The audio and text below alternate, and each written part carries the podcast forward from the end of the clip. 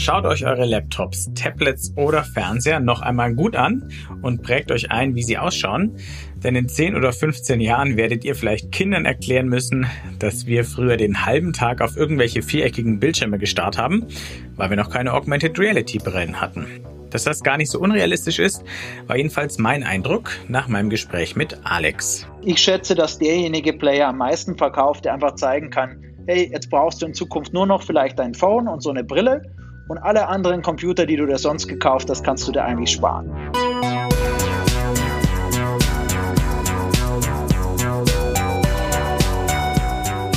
Hi und willkommen mal wieder zu New Realities, dem Podcast von 1E9 und dem XR Hub Bavaria. In dem Podcast wollen wir euch neue Realitäten vorstellen, also Projekte, Ideen, Konzepte und Produkte in Virtual, Augmented und Mixed Reality oder kurz gesagt in Extended Reality. Ich heiße Wolfgang Kerler, ich bin Chefredakteur von 1C9 und in dieser Folge, da geht es mal wirklich um das nächste große Ding. Also das nächste ganz große Ding, das am Ende vielleicht sogar alle Geräte mit Bildschirmen, die wir jetzt haben, ersetzen könnte. Es geht um Augmented Reality. Manche verbinden damit bestimmt noch vor allem Pokémon Go oder etwas klobige und teure Brillen, die es noch nicht so richtig bringen. Aber das ist nur der Anfang von einer echten Revolution, die wir gerade erleben. Davon ist mein Gesprächsgast Alexander Illich überzeugt. Und der ist ein echter AR-Branchen-Insider, denn sein Schweizer Startup, das er gegründet hat, wurde vor ein paar Jahren von Magic Leap gekauft, also von der amerikanischen Firma, um die jahrelang ein ziemliches Geheimnis gemacht wurde, die dann aber eine der bislang besten AR-Brillen auf den Markt gebracht hat. Auch wenn sich die nicht allzu gut verkauft hat. Warum? Darüber sprechen wir noch. Alex war bis vor kurzem, bis vor wenigen Wochen bei Magic Leap, hat dort den Standort in der Schweiz und ein großes Team geleitet.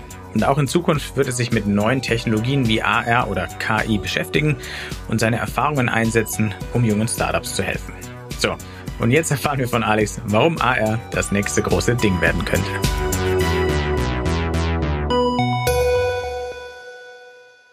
Alex, bis vor wenigen Wochen, da warst du beim wahrscheinlich oder vielleicht, nee, sagen wir wahrscheinlich bekanntesten Augmented Reality Unternehmen der Welt beschäftigt, nämlich bei Magic Leap. Bevor wir über die Zeit, die du dort verbracht hast, sprechen, ähm, verrate uns doch mal, wie du da hinkamst und wie du sozusagen bei AR geendet hast. Ja, sehr gerne. Also freut mich sehr, dass ich hier sein kann. Zu Magic Leap bin ich gekommen über den Verkauf von einem Startup, was ich mitgegründet habe. Ich habe äh, das äh, Computer Vision Startup Dakuda mitgegründet und wir haben im Prinzip als eine der ersten im Prinzip so Algorithmen gemacht, wo man die Kopfposition oder die Position des Telefons in Echtzeit tracken kann, nur mit der Kamera vom Phone und haben das damals tatsächlich aber noch eingesetzt für Virtual Reality auf dem Mobile Phone mit ganz einfachen Sachen, Google Cardboard und was es noch gab und so zu der Zeit. Das heißt tatsächlich Virtual Reality hat aber dann sehr viele Player aufmerksam gemacht auf uns, aus Virtual Reality und Augmented Reality Bereich. Und wir haben uns dann letztendlich entschlossen, an Magic Leap die Firma zu verkaufen, weil wir einfach mega beeindruckt waren von der Technologie, von der Vision und dass wir auch die Möglichkeit bekommen haben, eigentlich die komplette Präsenz in Europa für Magic Leap dann selber nach vorne auch zu gestalten. Wann war denn dieser Verkauf? Das war 2017. Und du bist dann der Firma noch bis vor ein paar Wochen äh, treu geblieben. Was war denn genau deine Aufgabe bei Magic Leap? Du hast es gerade schon angerissen. Das könntest du uns verraten und dann vielleicht auch ein bisschen die Zeit beschreiben, denn Magic Leap war ja jahrelang wirklich eines der mysteriösesten Startups äh, der Welt. Man hat gehört, dass die wirklich große Investitionssummen eingesammelt haben, auch von Namen wie Google oder Alibaba, aber viele wussten nicht genau, was machen die eigentlich damit. Wie hast du denn diese Zeit dort erlebt? Und was hast du da gemacht? Genau, also was ich gemacht habe, also ich war im Prinzip Chef äh, für, äh, für die Schweiz, äh, habe da im Prinzip das Ganze dann aufgebaut. Am Anfang waren wir 15 Leute und haben das dann innerhalb der nächsten zweieinhalb Jahre bis auf 70 Leute hochskaliert, in Zürich primär und in Lausanne. Und Fokus von uns war eigentlich in Zürich mehr Computer Vision und Deep Learning Entwicklung, was auch wirklich ins Produkt eingeflossen ist und in Lausanne eben primär eine nächste Generation von der Display-Technologie. Und was eben mega beeindruckend ist vom Setup her einfach, dass Magic Leap eben so hinter der Hypothese her ist, was kommt eigentlich nach den Smartphones? Und da gibt es halt sehr, sehr wenig Firmen auf der Welt, die dafür eine gute Antwort haben. Und ähm, deshalb auch verständlich, dass eben die Investoren da so stark investiert haben. Ähnlich wie es heute bei Tesla ist, wenn man elektrische Autos glaubt, dann investiert man in Tesla und nicht in die traditionellen Automobilhersteller. Und so eine ähnliche Alleinstellung gibt es da auch und dementsprechend die Konzentration auch von dem Funding, dass man sagt, man hat lange genug Geräte gehabt, bei denen die Bildschirme einfach flach sind und die Bildschirmgröße, man hat einen Tablet, einen Laptop, einen PC, einen Fernseher, alles unterschiedliche Bildschirmgrößen und eigentlich hat sich da seit mehreren Jahrzehnten nichts getan. Wenn man jetzt schafft, eigentlich das Licht direkt ins Auge zu projizieren auf eine clevere Art, dann kann man plötzlich die ganzen Limitierungen aufräumen. Und das war eben spannend zu sagen. Und natürlich ist es der Smartphone-Ersatz nicht das, was man mit dem ersten Produkt schaffen wird, aber es zeigt sehr stark den Weg, wohin das gehen wird. Und mittlerweile weiß man auch, dass das in den nächsten zehn Jahren sehr wahrscheinlich kommen wird. Man hört schon durch, du bist weiterhin davon überzeugt, dass AR eine große Sache wird, wie viele andere auch. Trotzdem, wenn wir noch mal einmal ein letztes Mal, bevor wir dann endgültig in die Zukunft schauen, auf Magic Leap zurückschauen. Der Hype war groß, aber jetzt sagen viele, okay, war wieder nur ein Hype, so wie man bei VR ja auch am Anfang mal ein bisschen oder auch immer, immer wieder ähm, sozusagen meckert, dass es dann doch ein großer Hype war, aber nie das große Geschäft kam. Denn tatsächlich hat ja Magic Leap ähm, vor gut eineinhalb Jahren die Magic Leap One rausgebracht die, sagen wir mal, gemischte Reviews bekommen hat. Vor allem hat sie sich aber Berichten zufolge zumindest jedenfalls ziemlich schlecht verkauft, nach einem halben Jahr gerade mal 6000 ähm, Stück, also eher ein Flop. Die Firma musste Leute entlassen. Da haben natürlich viele geungt, das war's jetzt mit Augmented Reality, ist doch nicht so der heiße Scheiß, sage ich mal. Was ist deine Meinung dazu? War es das? Quasi war dieser Flop dieser ersten Hardware so eine Art Todesstoß oder geht's weiter?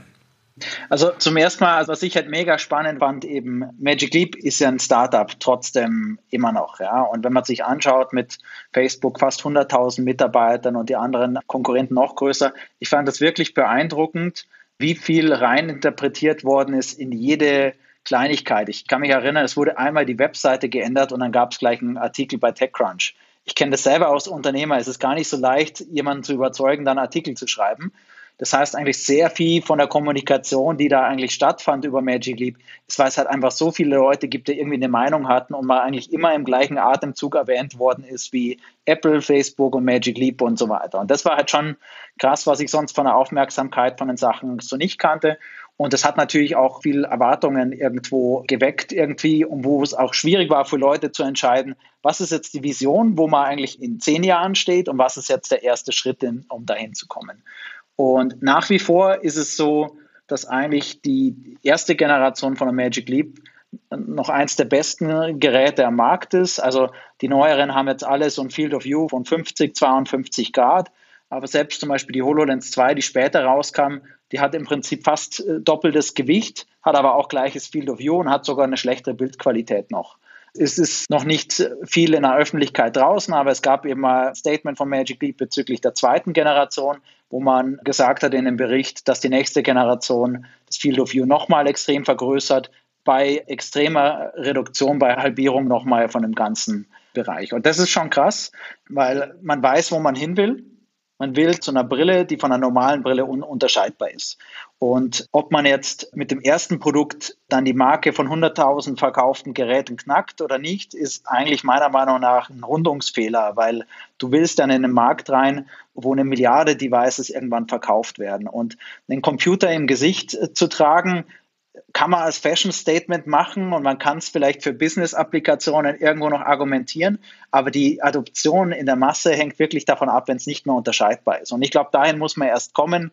Und die Frage ist nur, wie viele Sprünge braucht man dahin? Also deshalb würde ich das einfach ein bisschen relativieren und bin ich jetzt nicht verwundert, dass, dass die Leute nach wie vor noch einen Laptop nutzen und ein Smartphone und so, weil die Industrie ist noch nicht an dem Stand. Also ich vergleiche es auch immer mit dem, die ersten Mobiltelefone, da braucht man auch zwei Hände, um die wirklich noch in der Hand zu halten. Wir sind noch nicht beim iPhone, also es dauert noch, bis wir an dem Punkt sind. Als kleine Erklärung für alle, die noch nie ein Augmented Reality Headset auf hatten, erklär noch, was das Field of View ist. Also vielleicht auch nochmal als Unterschied zu Virtual Reality. Also Virtual Reality wird ja so ein bisschen totgeschwiegen, dass eigentlich die Display-Technologie sehr primitiv ist. Also man nimmt im Prinzip gleiche Screen-Technologie wie von einem Smartphone und klatscht das eigentlich direkt vor die Augen hin. Hat einige Nachteile. Darum wird es auch, ich glaube, wenn man Zahlen da glaubt, fast der Hälfte der Leute auf irgendeine Art und Weise schlecht. Und deshalb war es wichtig, bei Augmented Reality zwei Sachen anders zu machen bei diesen Glasses. Das eine, dass man optisch voll durchsehen kann. Also man hat eine Brille, wo man optisch ganz normal die reelle Welt sieht, ohne dass sie modifiziert wird. Und dann mischt man mehr oder weniger einfach noch Licht dazu über verschiedene Techniken, die dann im Prinzip dann das Bild dann auf der Netzhaut dann formen. Und von Field of View spricht man davon, das ist quasi einfach der Bereich, der digital überlagert werden kann.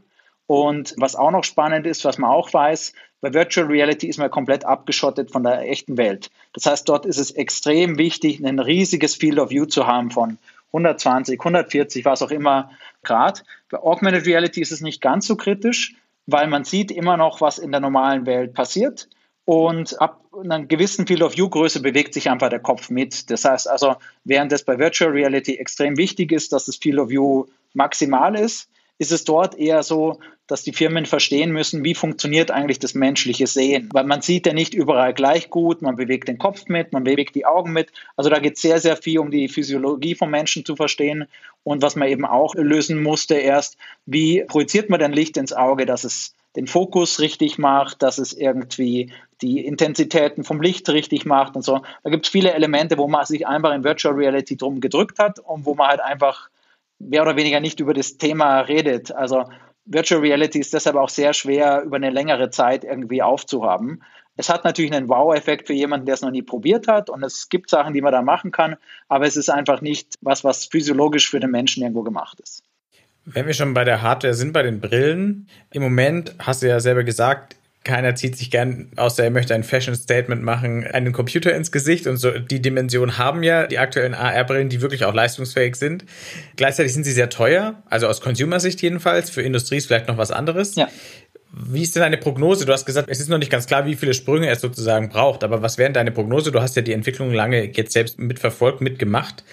Können wir da mit einer Hardware rechnen, die schlank, schön, leistungsfähig und vielleicht auch noch erschwinglich ist? Also es zeichnet sich jetzt so ein bisschen ab, wohin der Trend geht jetzt mit den Sachen. Also was eben Magic Leap war eine der ersten Firmen, die eben gesagt hat, dass es eben die nächste Computing-Plattform wird eben.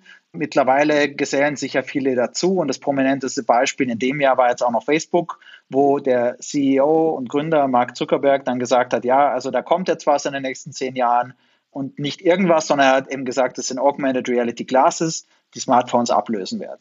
Und gab es jetzt auch vor ein paar Wochen noch mal einen Fortschritt, wo sie jetzt im Prinzip die ersten Prototypen haben, die so in der Größenordnung 70 Gramm sind. Das heißt, es ist jetzt noch vielleicht doppelt so schwer wie eine normale Brille, aber optisch ist es schon mal nicht so weit weg. Und die haben jetzt eben dieses Projekt äh, Facebook Aria, haben sie jetzt gestartet, ohne Display drin. Also da sind jetzt nur Sensoren drin, aber spannenderweise Sensoren, die nach außen schauen, die Hände tracken können, die was eben wichtig sein wird, weil man hat ja kein Touchscreen, man muss ja irgendwie interagieren, ähm, was sieben Mikrofone drin hat, was auch zeigt, dass Audio wichtig sein wird und Kameras, um letztendlich die Welt aus seiner eigenen Sicht aufzunehmen und zu teilen, eben auch für eben sowas wie einen Hologramm-Chat mit jemandem anstatt einem flachen Videobildschirm.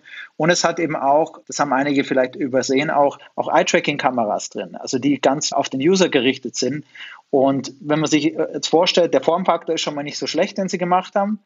Wenn da jetzt noch ein Display reinkommen würde, dann wäre das schon eins der ersten Geräte, was tatsächlich dann eben sehr nahe kommt zu dieser Vision. Die Frage ist, wird es zuerst ohne Display gelauncht und dann mit Display? Das sind nochmal Varianten. Und eben für mich die große Frage, will man so ein sensorbepacktes Ding von Facebook wirklich tragen, die ja Geld damit verdienen, die Daten zu verkaufen? Das ist eine ganz andere Frage. Aber einfach von der technischen Machbarkeit gibt es noch einige Hürden aber man tastet sich jetzt überall ran und wenn eben auch Public Tech Companies und so weiter langsam auf den Trichter kommen, ja, das könnte kommen, dann ist es natürlich spannend. Und Facebook hat ja ganz klar Smartphones verpasst und ist auch unter Druck. Man hat es jetzt eben auch, auch gesehen, ein neuer Wettbewerber, der auftaucht wie TikTok, kann sehr, sehr schnell irgendwie Nutzergruppen wegnehmen. Das heißt, es könnte für sie auch eine Chance sein, irgendwie sich als Firma weiterzuentwickeln. Nochmal eine technische Nachfrage. Wenn so eine Brille ohne Display kommt und das aktuelle Facebook-Modell, den Prototypen, den Sie gezeigt haben, hat kein Display, was heißt das tatsächlich für den Nutzer, die Nutzerin? Was sehe ich denn dann tatsächlich durch die Brille? Also der jetzige Version von Facebook ist kein Produkt, das ist ein Forschungsprototyp. Also die haben ganz bewusst gesagt, wir schauen einfach, wie wird das wahrgenommen und auch um Daten zu sammeln, um da die ganzen Computer Vision Algorithmen zu trainieren. Es gibt aber natürlich das Beispiel von Snapchat, von Snap, die eine Brille rausgebracht haben, was einfach eine Sonnenbrille ist, was einfach ein Video aufnimmt. Das wäre sicherlich das am wenigsten ambitionierte, dass Facebook einfach das nachmacht und im Prinzip das auch macht. Aber theoretisch könnte das sein, dass sie auch so einen Weg gehen. Und eben, also ich finde es eben interessant, dass damit jetzt an der Öffentlichkeit schon experimentiert wird und dass es da jetzt einen Schritt weitergeht dann. Ja, die Königsdisziplin wäre quasi eine Brille von diesem Ausmaß, die dann auch wirklich ein Display integriert hat mit einem sehr großen Bereich, in dem ich dann auch die Augmented Reality sehen kann, oder? Genau, also es gibt ja eben schon, also jetzige State of the Art, äh, HoloLens, Magic Leap und auch Unreal haben ja alle schon ein Field of View von 50. Man braucht wahrscheinlich noch ein bisschen was Größeres, 50 Grad diagonal. Die größte Plattform für Augmented Reality ist ja momentan, sind immer noch Smartphones. Dort hat ja die Kamera irgendwie so eine Größenordnung von 70 Grad diagonal, 69, was auch immer, je nachdem, wo das ist. Ob man jetzt 100 Grad braucht oder ob man irgendwie zwischen 50 und 100 damit auskommt, ich denke, das wird man sehen. Meine Einschätzung ist, es braucht nicht irgendwie die 100 Grad Marke zu knacken, um wirklich ein super attraktives Produkt zu haben. Ja, und wenn man heute schon Unreal zum Beispiel anschaut, die haben zwar nicht die Grafik Power, aber da, da sind ja einige Sachen in der Pipeline bezüglich cloud-basierten Rendering und Co., dass eben gar nicht mehr so viel auf den Devices gerechnet werden muss und, und das kommt dann schon zusammen. Also ich sehe schon ein Fenster, wo das sich jetzt formt. Das heißt es nicht, dass es jetzt dieses Jahr Weihnachten schon kommt, aber ich denke mal schon, dass jetzt in den nächsten, ich glaube Facebook hat 2023 genannt, es gibt einige Gerüchte auch für Apple 2022, 2023 Wobei ich mir nicht vorstellen kann, dass Apple da schnell dabei sein wird, weil die bisher eigentlich immer Nachzügler waren in diversen Märkten. Wir waren jetzt schon ganz schön im Detail, aber wie du da hingekommen bist und was du da konkret erlebt hast, fand ich auch echt spannend. Aber jetzt lass uns sozusagen mal rauszoomen. Du hast es immer wieder schon angeschnitten, aber wenn wir jetzt mal auf die große Vision sehen, welches Potenzial siehst du denn in Augmented Reality? Also so ein Satz sozusagen, AR wird die Smartphones ersetzen, das klingt groß, aber was heißt es denn konkret? Wie wird das unser Leben verändern? Ja, also ich glaube eben Smartphones wird wahrscheinlich das letzte Gerät sein, was ersetzt wird. Wahrscheinlich werden es erst andere sein. Vielleicht Tablets. Tablets haben wir gerade eine Positionierungsfrage. Ist jetzt ein Tablet und Laptop gleich? Das versuchen jetzt ja viele Firmen irgendwie da mehr Geld für ein Tablet abzuknüpfen, indem sie sagen, ein Tablet mit einem Stand ist ein Laptop. Also es kann schon sehr gut sein, dass es da in solchen Bereichen anfängt. Und die Frage ist immer, wann ist der Punkt, dass sowas abhebt? Und abhebt heißt halt einfach, dass es wirklich nicht nur eine Million Stück verkauft, sondern wirklich irgendwann so 50 oder 100 Millionen Stück und weiter steigt. Und ich glaube, der Fehler, den halt viele Leute halt immer sehen, ist, man hat immer diese ganzen neuen Use Cases, die man davor nie machen konnte. Also zum Beispiel mit jemandem als ein Hologramm reden und durch den Raum gehen und so. Das ist alles cool und ist auch wichtig und wird auch irgendwie seinen Platz finden, aber die Masse kommt tatsächlich erst, sobald ein Gerät ersetzt. Also das heißt, ich schätze, dass derjenige Player am meisten verkauft, der einfach zeigen kann, hey, jetzt brauchst du in Zukunft nur noch vielleicht ein Phone und so eine Brille und alle anderen Computer, die du dir sonst gekauft hast, kannst du dir eigentlich sparen. Ja? Also irgendwie, wenn du zeigen kannst, du ersetzt ein Gerät, was Leute heute schon kaufen, dann löst du viele Probleme. Dann hast du kein Problem mehr, wenn du für das Gerät keine Ahnung, 1000 bis 1500 ausgibst, weil du so viel schon für einen Laptop ausgegeben hast. Und das ist, glaube ich, was, was viele Firmen sonst falsch gemacht haben, dass sie immer damit gerechnet haben, wieso auch immer die Konsumenten noch eine extra Tasche irgendwie haben, wo sie nochmal 1500 und 2000 ausgeben können. Und das glaube ich einfach nicht, dass das so sein wird, sondern es muss was ersetzen. Kannst du mal ganz konkret beschreiben, für alle, die noch nicht sich genau darüber Gedanken äh, machen können, wie Augmented Reality oder ein Augmented Reality Headset, Brille, ein Smartphone ersetzen kann, einen Computer ersetzen kann. Wie muss ich mir das für mich persönlich vorstellen? Wie funktioniert das dann, was ich jetzt mit Bildschirm und Tastatur mache? Also es ist ja heute so, das Bild wird ja heute erzeugt eben über so einen Panel. Also das heißt, die Fläche ist das, wo man drauf schaut und wo die Pixel drauf sind. Man hat da mittlerweile das Limit erreicht. Deshalb reden jetzt alle von einem Retina-Display, was einfach heißt, dass selbst wenn man die Anzahl der Pixel verdoppeln könnte und es kleiner schrumpft, dann bringt das nichts, weil einfach das Limit ist einfach das Interface zum Menschen. Also das Auge hat eine gewisse Auflösung und da kann man einfach nicht drüber hinweg.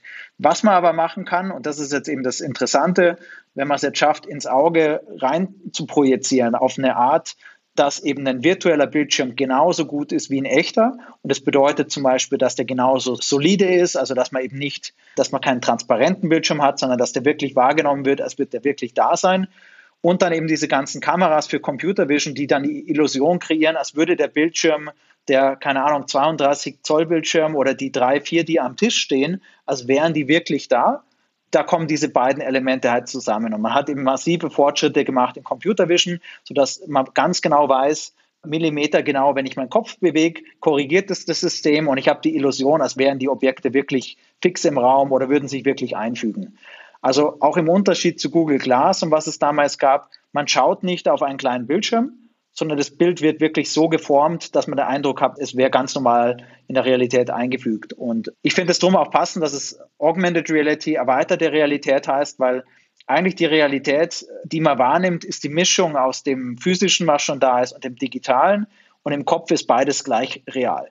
Die Frage ist nur, wie gut kannst du quasi deinen Sinnen vermitteln, dass das gleichwertig ist und wo ist diese Illusion irgendwo dann eventuell gebrochen. Und bisher wird es zum Teil noch gebrochen dadurch, dass sie solche Objekte zu durchsichtig sind zum Beispiel oder dass es irgendwann mal ein bisschen wackelt oder sowas. Aber dahin will man eigentlich kommen, dass man da im Prinzip einen Smartphone oder einen anderen Bildschirm genauso echt darstellen kann und eben 2D-Objekte, aber auch 3D-Objekte in, in, die normale Welt äh, einfügen kann in the long run könnte das ja dann noch viel mehr ersetzen. Also den Fernseher ja dann auch ohnehin. Es könnte auch die Deko in meiner Wohnung ja sogar ersetzen, wenn ich immer so ein Headset anhab. Also was sind da die Gedankenspiele, die vielleicht in der Branche sind? Wie Sci-Fi ist dann die Welt, wenn wir wirklich einfach vielleicht solche Brillen standardmäßig aufhaben, wie wir jetzt unsere Smartphones standardmäßig in der Hosentasche haben? Mhm. Also ist ein guter Stichpunkt. Also Smartphone hat man eben in der Hosentasche. Das heißt, es ist irgendwie wie so ein runtergedrosselte Unterstützung von uns. Ja, also wir benutzen das zum Teil, um äh, einen Weg durch eine Stadt zu finden oder irgendwo hinzukommen. Das sind alles Sachen, wo es heute uns schon hilft, einen vielleicht bei manchen Leuten schwächeren Orientierungssinn einfach technisch auszugleichen. Oder man hält sein Phone auf einen Straßenschild und es übersetzt es in Echtzeit. Oder man redet jemand und übersetzt auch Audio. Also es ist ja nicht nur die, die visuelle Komponente, sondern viele, viele Sachen mehr. Und eben auch aus medizinischer Sicht wird es sehr spannend sein, weil du hast zum allerersten Mal die Möglichkeit, ein Gerät zu haben, was einfach auch sozusagen Stimulus und Response in einem kombiniert. Das heißt also, du zeigst was an und du weißt eben, wie jemand darauf reagiert, was sehr, sehr mächtig ist, um rauszufinden, ob jemand gestresst ist, ob jemand was interessant findet oder nicht. Und das ist genau der Punkt, warum ich eigentlich glaube, dass es wichtig ist, dass man hier aktiv mitgestaltet, weil jetzt kommt das nächste große Ding nach Smartphones. Da haben wir jetzt in Europa keine große Rolle am Smartphone-Markt. Den Cloud-Markt hat man auch so ein bisschen verpasst. Da ist Video jetzt sehr dominant. Jetzt in Zukunft werden vielleicht Fußballspiele, kann man die in 3D streamen und damit anschauen auf seinem Parkplatz oder in seiner Wohnung auf dem Tisch. Da gibt es viele Infrastrukturbereiche, die neu reinkommen. Und das ist eigentlich das, was, was mich noch ein bisschen beunruhigt, dass hier habe ich so das Gefühl, viele Leute einfach noch einen Schritt hinterher sind, dass man jetzt gerade versteht, wie Virtual Reality funktioniert. Und Virtual Reality ist ist einfach ein kleiner Bereich irgendwo, der nicht ein Gerät ersetzt, vielleicht eine Spielekonsole, während das andere einfach einen durchs tägliche Leben begleitet. Und das macht ein Smartphone heute schon auf verschiedene Art und Weise und äh, hat das Potenzial, das andere nochmal mehr zu machen dann auch. Du sprichst schon den Markt an, der da am Entstehen ist, vor allem hinter den Kulissen bisher. Wie ist denn da deine Einschätzung? Wer wird davon profitieren, wenn die Entwicklung so weitergeht wie bisher? Wenn irgendwann Facebook und Apple den Markt quasi unter sich ausmachen? Oder können auch Firmen aus Deutschland, aus Europa da noch mitmachen? Also ich glaube, es ist halt einfach ein neuer Markt, der noch, noch entsteht. Es gibt viele offene Fragen dabei noch. Und es wird auch, ich meine, das hat die Geschichte auch gezeigt, dass äh, scheinbar dominante Firmen in dem Markt plötzlich verschwinden, ist über die Geschichte mehrfach passiert irgendwo. Ja, und ich glaube, das ist gerade wieder so ein Punkt, der passiert vielleicht alle 20 Jahre mal, wo wir jetzt sind, wo einfach die Infrastruktur einfach eine andere sein wird, die es dann dazu braucht. Also Smartphone hat ja viele Infrastrukturthemen wie Cloud und Video und was auch immer angeschoben. Und da hat es einfach nochmal Themen. Also eben ein Bereich habe ich angesprochen, ist sicherlich Richtung Gesundheit. Das andere ist volumetrisches Streaming, was es da gibt. Und ich glaube schon, dass man hier ein anderes Grundverständnis hat. Also wenn es zum Thema künstliche Intelligenz geht, dann würde ich sagen, das sind die europäischen Werte vielleicht doch anders wie auf amerikanischem Boden und auf chinesischen irgendwie. Das heißt, wenn man einfach zuschaut und nichts macht, da muss man eventuell mit Lösungen rechnen, die halt einfach nicht das reflektieren, was man hier irgendwie hat. Und eben, ich sehe jetzt wieder neue Kräfte. Also es macht jetzt wenig Sinn, versuchen, zum Beispiel Amazon auf Cloud-Basis zu schlagen. Die haben einfach so viel Vorsprung da. Aber wenn jetzt was Neues kommt, dann hat man wie die Chance, da nochmal vorne mitzumischen. Und da gibt es schon viele Sachen. Und das vielleicht auch ein bisschen als Motivation. Ich bin ja bei Magic Leap raus. Ein Grund, also es ist eine geniale Firma, aber ich bin raus, weil ich einfach mich langfristig nicht für eine amerikanische Tech-Firma arbeiten sehe. Und ich lebe in der Schweiz und die Schweiz gewinnt kontinuierlich alle möglichen Innovationsrankings. Und das tut mir eigentlich immer weh, wenn so ein Ranking rauskommt, weil ich halt einfach merke, dass obwohl man da top ist in Innovation, die Technologiefirmen sitzen eigentlich woanders. Und das ist eigentlich was, was, äh, was das große Potenzial ist, was man in Europa noch nicht genügend hebt. Da habe ich zwei Anschlussfragen. Wir kommen erst auf die eine, was Gerne, du ja. beim Thema KI angesprochen hast, auch mit den Werten, die in Europa anders sind. Und du hast es auch vorhin schon anklingen lassen, als du diese Facebook-Brille skizziert hast, die natürlich ein wandelndes Sensorgerät ist, die theoretisch alle in einer Umgebung filmen kann, mich filmen kann, mit den richtigen Algorithmen sogar noch meinen Gemütszustand ermitteln kann, meinen Gesundheitszustand. Das könnte auch eine ziemlich dystopische Nummer werden. Wie können wir das deiner Meinung nach verhindern? Weil wenn wir mal ehrlich sind, das Internet ist nicht so schön geworden, wie wir es uns vorgestellt hätten, weil ich glaube, niemand hätte sich Facebook und Google vor 20 Jahren gewünscht in der Form, wie wir sie jetzt haben. Wie können wir das da verhindern? Ja, das ist eine sehr, sehr, sehr gute Frage. Also zum einen mal einfach, wir sind heute schon irgendwie einfach durch Technologie befähigt, mehr Sachen zu machen, als man davor machen konnte. Also wir können uns über Videokonferenz unterhalten und was auch immer. Und es ist tatsächlich so, das merken die meisten Leute, wenn die Batterie von ihrem Smartphone ausgeht, dann ist man in manchen Situationen ein bisschen hilflos. Man kann sich an Nummern nicht mehr erinnern, man findet Orte nicht mehr.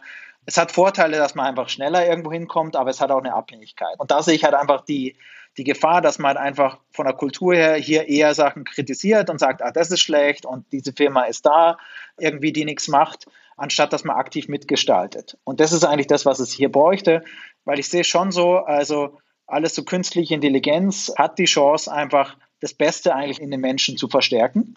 Und da muss man einfach mitgestalten. Da muss man hier Startups fördern, da muss man hier große Veränderungen angehen. Und ich habe zum Beispiel auch gemerkt mit Tech-Investoren in Europa, die meisten setzen lieber auf den zehnten Lieferdienst für irgendwas, anstatt dass man sagt, was ist jetzt wirklich die große Sache, die jetzt potenziell die Industrien und unsere Gesellschaft verändert.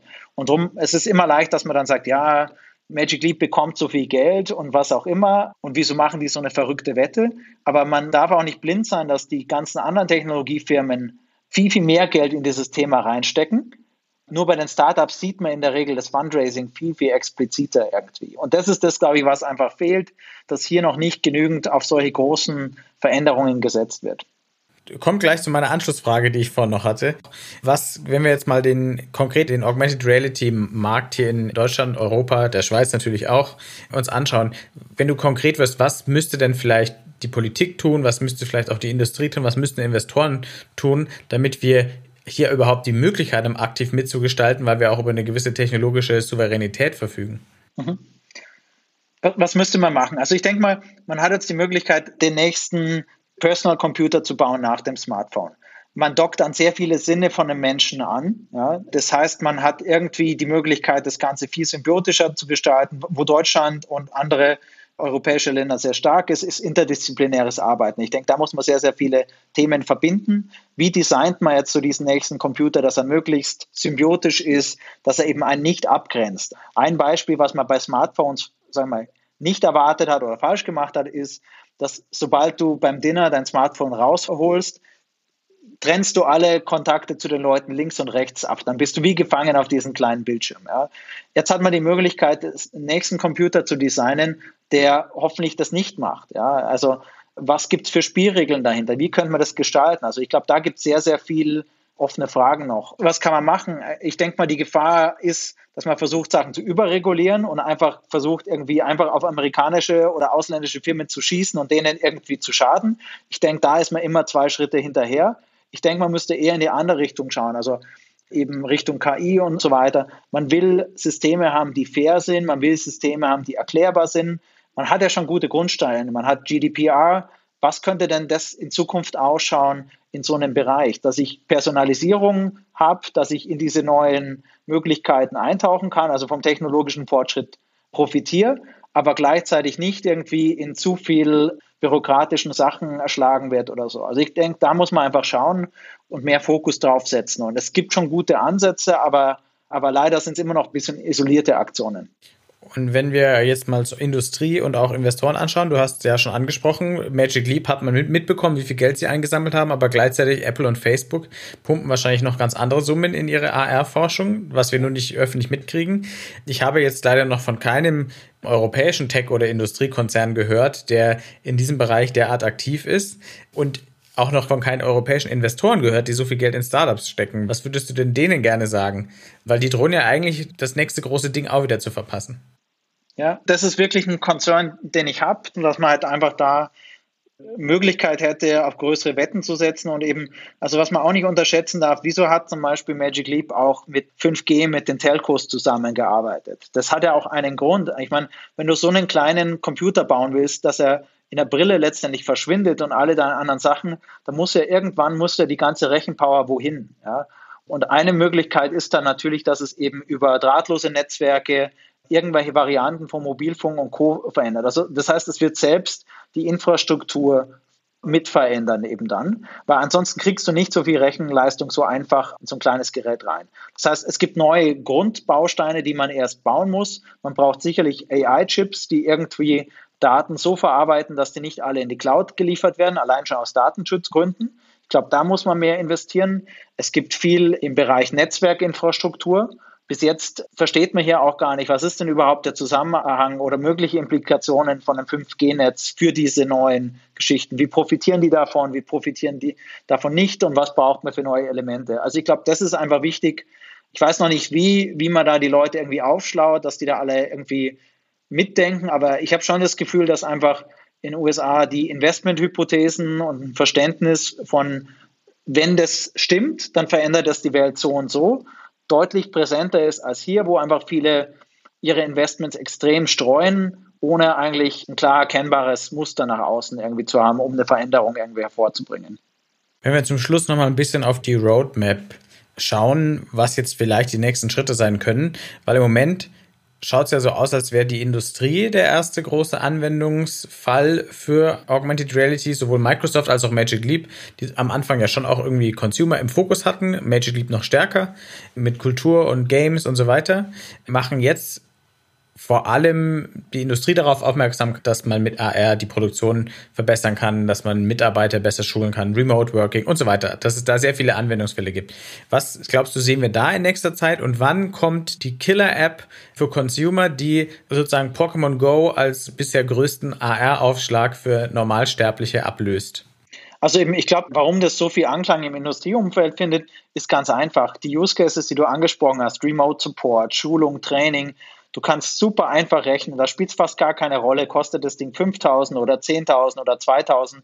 Du sparst dir Flüge, du skalierst mehr. Da gibt es einfach viele andere Berechnungen. Ich glaube, das ist eher einfach aus wirtschaftlicher Sicht einer der ersten logischen Cases, wo es egal ist, was der Preis ist vom Gerät, um da einfach reinzukommen. Für die Konsumerseite glaube ich tatsächlich, dass es so ein Use Case sein wird, der einfach irgendwas von einem bestehenden Gerät wegnimmt.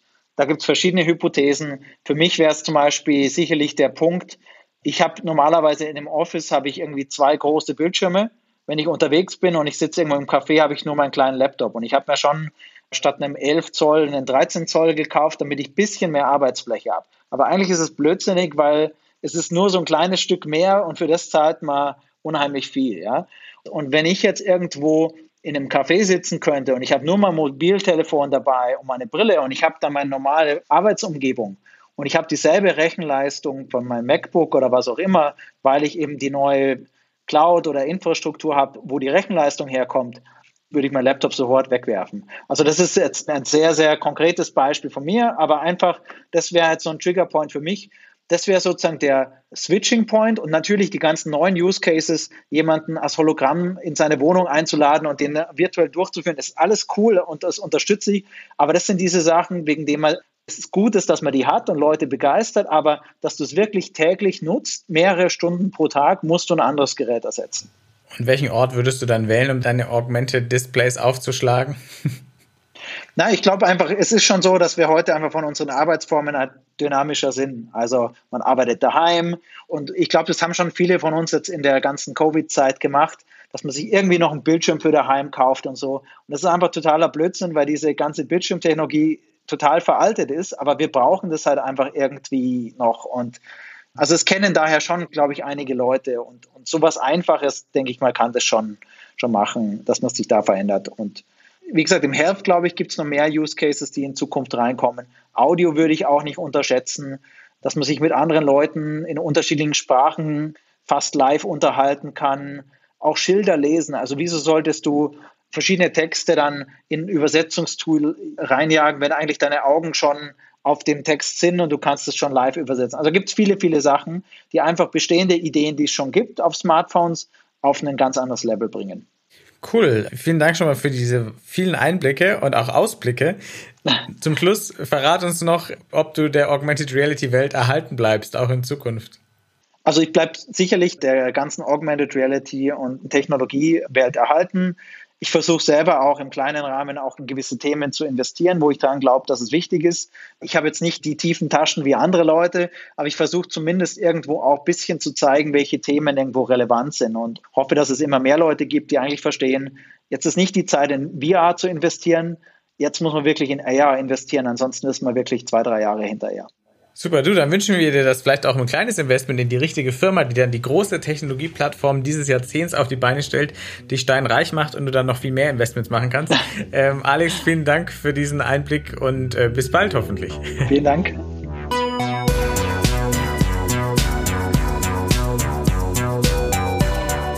Das war Folge 14 vom New Realities Podcast von 1E9 und dem XR Hub Bavaria. Wenn er euch gefallen hat, bewerten, abonnieren und weiterempfehlen. Und jetzt auch noch der Abspann. 1.9, das ist das neue Zuhause für Zukunftsoptimisten, die mit neuen Ideen und mit Technologien die Welt besser machen wollen. Und 1.9 besteht außer diesem Podcast auch noch aus einem Online-Magazin, einer Community-Plattform und aus Events. Alle Infos gibt's unter www.1in9.community. Der XR Hub Bavaria, der wurde gegründet, um die XR-Community in Bayern voranzubringen, die Entwicklung und Verbreitung von XR-Anwendungen zu unterstützen und die Sichtbarkeit des Standorts zu fördern. Mehr dazu erfahrt ihr unter www.xrhub-bavaria.de. Dieser Podcast ist möglich durch die Förderung des Bayerischen Staatsministeriums für Digitales. Vielen Dank dafür und danke auch diesmal wieder an Daniel Jocher, unseren Tontechniker. Und damit bis zum nächsten Mal.